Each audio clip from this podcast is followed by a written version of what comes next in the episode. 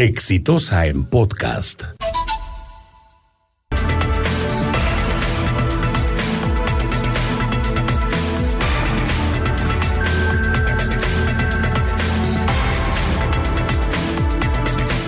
Todas las noches sueñan con lo mismo, todas las noches se cae el acuerdo de colaboración eficaz con Odebrecht, entonces las pruebas que los brasileños entregan no tienen valor, entonces todos se van a su casa y regresa la felicidad y la fiesta de la corrupción al Perú. No, señores, están equivocados. Despiértense del sueño y vivan la pesadilla en la que se ha convertido su vida. El acuerdo de colaboración eficaz con Odebrecht es una de las mejores cosas que le puede haber pasado a este país. En ese acuerdo, Odebrecht acepta Interoceánica, Metro, Vía de Evitamiento Cusco y Costa Verde. Reconoce directa y explícitamente haber pagado comisiones ilegales por esas cuatro obras, pero, pero se compromete a entregar toda la información que la Fiscalía le requiera sobre todos los casos que están en investigación. Y eso ya empezó a ocurrir. Porque han dicho, ha sido solo sobre cuatro y las otras 20 horas, bueno, les voy a citar tres, pues, a los desmemoriados. Uno, el tema de la carretera Chaca-San Luis. ¿Está en la lista de los cuatro? No.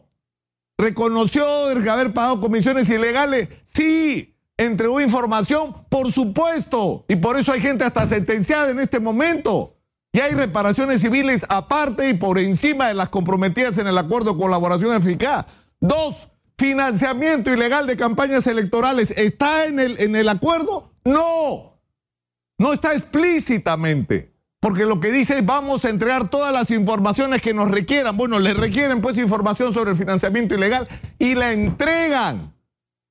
Y eso se convierte en prueba clave porque ese acuerdo ya fue ratificado y legalizado por el sistema de justicia. Y ahora aparece la información del gasoducto. ¿Y de dónde sale la información del gasoducto? Del cielo. No, señor, de la propia gente de Odebrecht que emitido un comunicado diciendo que han entregado y van a seguir entregando montones de información.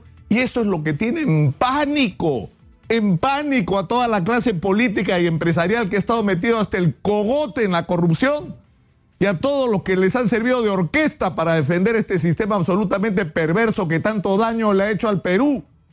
O sea que ríndanse, señores. No se va a caer el acuerdo de colaboración eficaz con Odebrecht. Y todo lo que vamos sabiendo, incluyendo lo del gasoducto, es producto de que existe ese acuerdo de colaboración eficaz y no al revés. O sea, que no vengan a sorprender y engañar a la gente. Paren ya con la mano. Paren con la mano. Y ríndanse, porque ya perdieron. He dicho.